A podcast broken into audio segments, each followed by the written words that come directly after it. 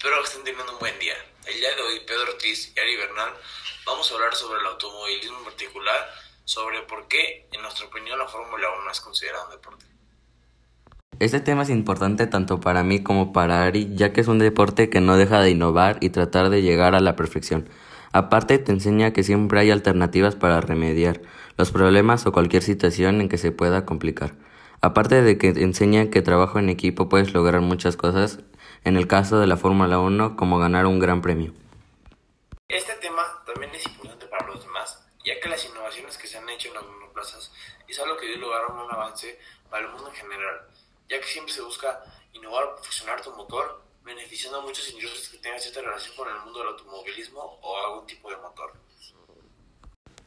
Pero también hay gente que dice que la Fórmula 1 no debe ser considerado un deporte, ya que esto no implica un gran esfuerzo del cuerpo humano, sino más bien de la monoplaza es lo que hace todo el labor para que se lleve a cabo la Fórmula 1.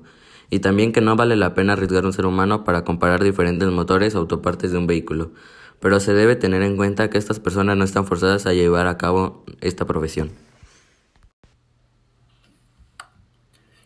Consideramos que base con los siguientes argumentos, se tiene que decir que la Fórmula 1 debería ser considerada completamente un deporte.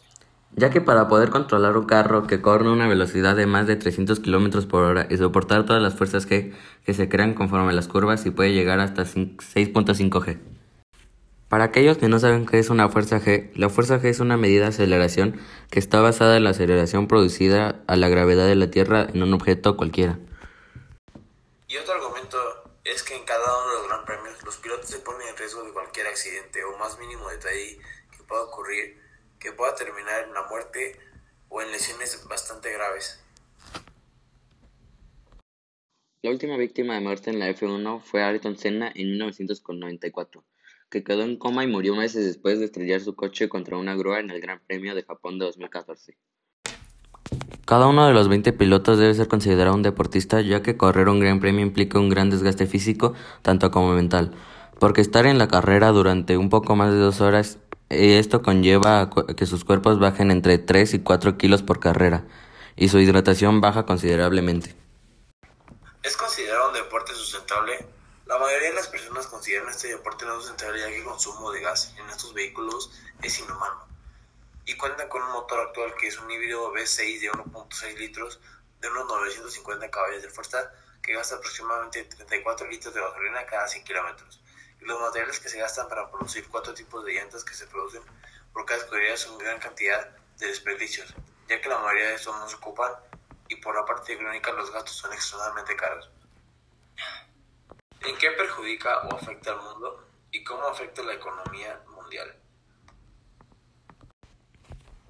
Podemos concluir que la Fórmula 1 es un deporte debido a sus grandes desgastes físicos de los pilotos y de tanto como el equipo de boxes. Por supuesto es un claro ejemplo del trabajo en equipo, es fundamental para prosperar en cualquier cosa, y un claro ejemplo de ello es la Fórmula 1.